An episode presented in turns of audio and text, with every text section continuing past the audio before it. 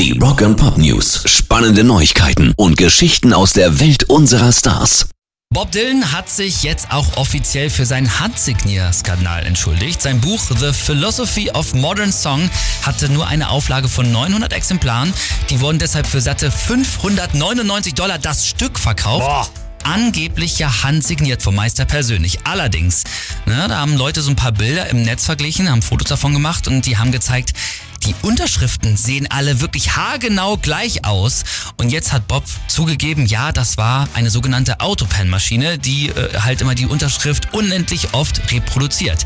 Und äh, er nennt es übrigens eine kollektive Fehlentscheidung der Situation und gibt Schwindelanfälle als Grund an.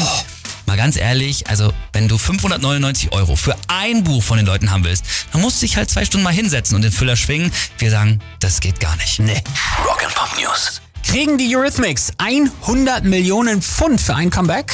Sweet dreams are made of these.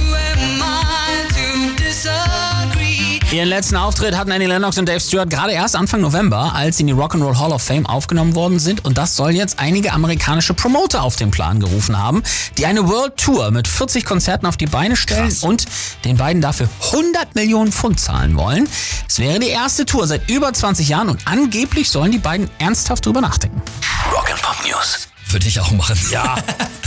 Metallica, die sind heute unsere Number One. Die bringen nämlich ein neues Album raus. 72 Seasons soll es heißen. Nächstes Jahr kommt's raus, im April schon. Und das haben sie einfach mal gestern so aus der kalten Hose bekannt gegeben und auch noch direkt eine Single dazu rausgehauen.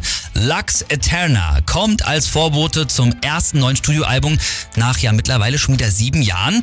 Und eine Tour gibt's auch noch. Obendrauf, die führt Kirk Hammett und James Hetfield und Co. natürlich auch nach Deutschland. Zweimal geht's nach Hamburg und zweimal nach München.